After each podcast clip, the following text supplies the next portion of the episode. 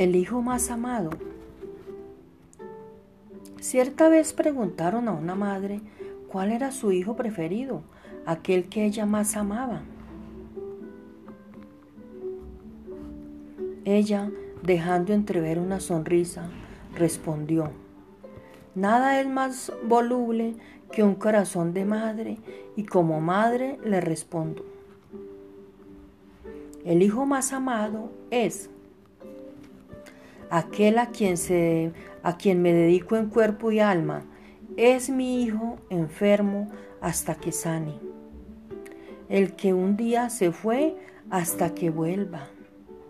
El que está cansado hasta que descanse.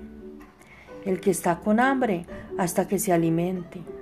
El que está con sed hasta que beba. El que está estudiando hasta que aprenda.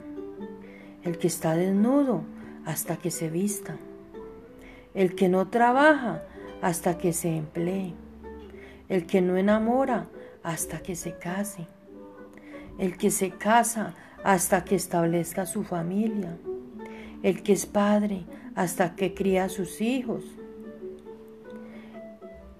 el que prometió hasta que cumpla, el que debe hasta que pague, el que llora hasta que sane su corazón. Y ya con el semblante bien distante de aquella sonrisa completó, el que ya me dejó hasta que lo reencuentren. Una madre siempre ve en su hijo la esperanza dormida de un día que un día despertará.